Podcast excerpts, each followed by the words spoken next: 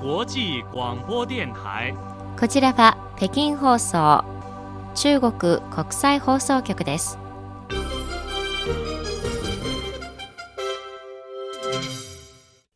ニュースをお伝えします。まずこの時間のニュースの主な項目です。習近平主席は中国を公式訪問中のドイツのショルツ首相と会談しました。第5回中国国際輸入博覧会には127の国と地域の企業が出展します。中国の29カ所に国家輸入貿易促進イノベーションモデル区を新設することになります。以上がこの時間のニュースの主な項目です。はじめに、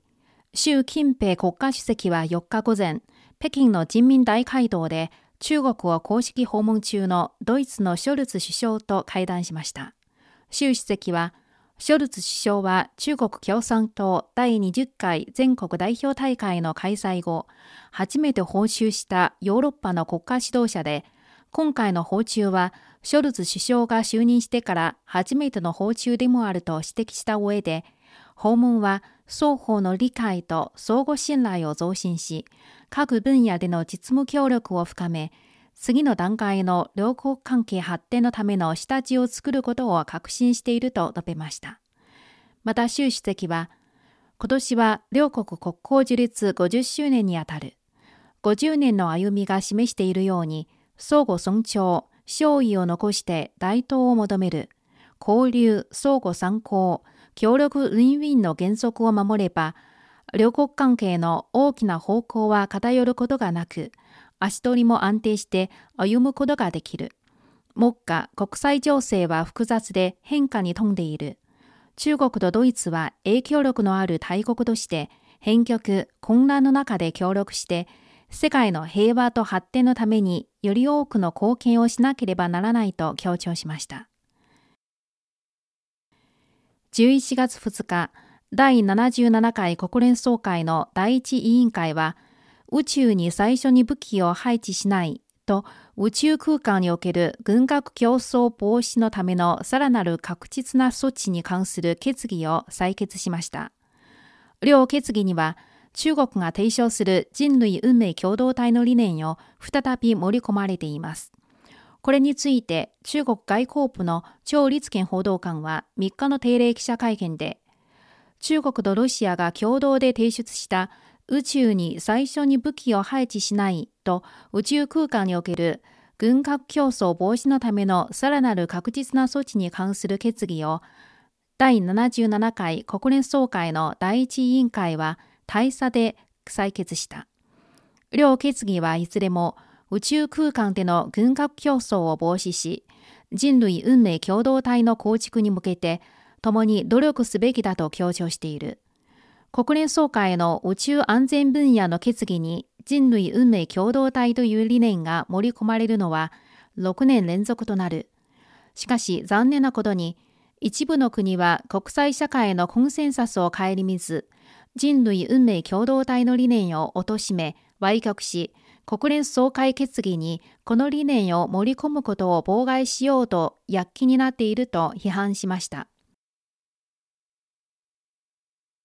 第5回中国国際輸入博覧会は5日から10日まで上海で開催されます。これに先立ち4日に行われる第5回輸入博及び皇居国際経済フォーラムの開幕式で習近平国家主席はビデオ形式で挨拶します。中国国際輸入博覧会は世界初の輸入をテーマとした国家級展示会として中国が高水準の解放を推進するための重要施策です。今回の輸入博には127の国と地域の企業が出展し、数百種類の新製品が展示されます。輸入博は2018年の第1回開催以来、世界中の多くの新製品と先端技術が初めて発表される場となっています。出展企業による新製品、新技術、新サービスの発表は1500以上で、製薬移行額は2700億ドルに達しています。中国は140以上の国と地域の主な貿易パートナーであり、貨物貿易総額は世界1位、外資誘致と対外投資の両方が世界上位を占めており、より広い範囲と分野、より進化した対外開放という新局面を形成しています。絶えず活性化する中国市場で生まれる新しいチャンスが、世界経済の回復に新たなエネルギーを注いでおり、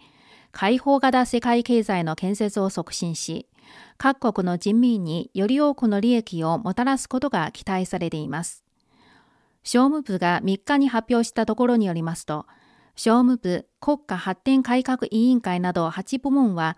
全国29カ所に国家輸入貿易促進イノベーションモデル区を新設することを決定しました。商務部対外貿易士の責任者によりますと、輸入拡大は中国のハイレベルな対外開放促進の重要な一環です。今後、全国で北京首都国際空港臨空経済区、上海外海新天地輸入貿易機能区、天津経済技術開発区、中継良好新区など29の国家輸入貿易促進イノベーションモデル区を新設し、これにより中国の輸入モデル区は43カ所に達します。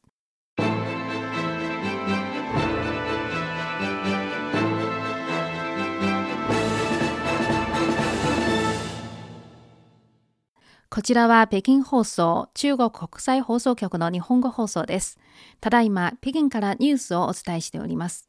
次に、中国の国交と呼ばれる2023年度の政府機関とその直属機関の国家公務員採用試験の出願が北京時間3日午後6時に終了しました。出願システムの閉鎖30分前の時点で人気職位への応募倍率は6000倍近くになっています。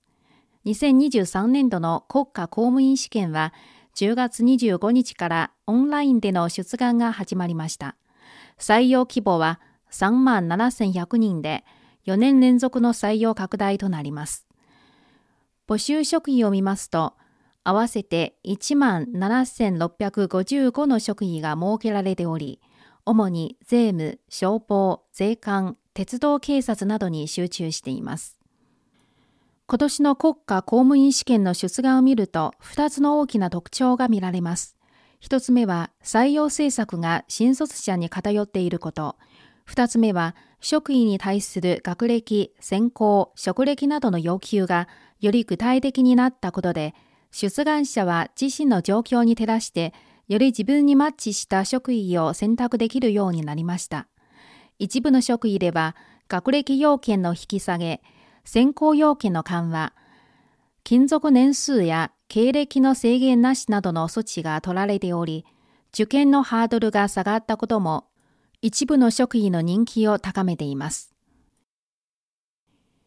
中国の宇宙飛行士第3陣は現在2023年からの宇宙ステーションでのミッション遂行開始に備えて訓練に一段と力を入れています。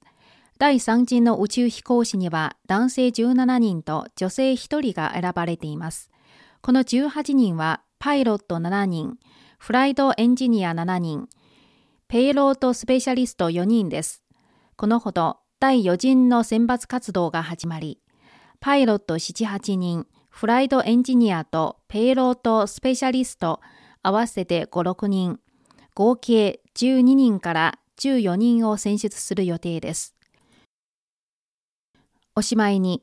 第14回中国国際航空宇宙博覧会は8日から13日にかけて広東省樹海市で開催されます。今回の博覧会では、中国宇宙ステーションの実物大模型、中国が開発した無人水陸両用戦車、高機動性スウォーム、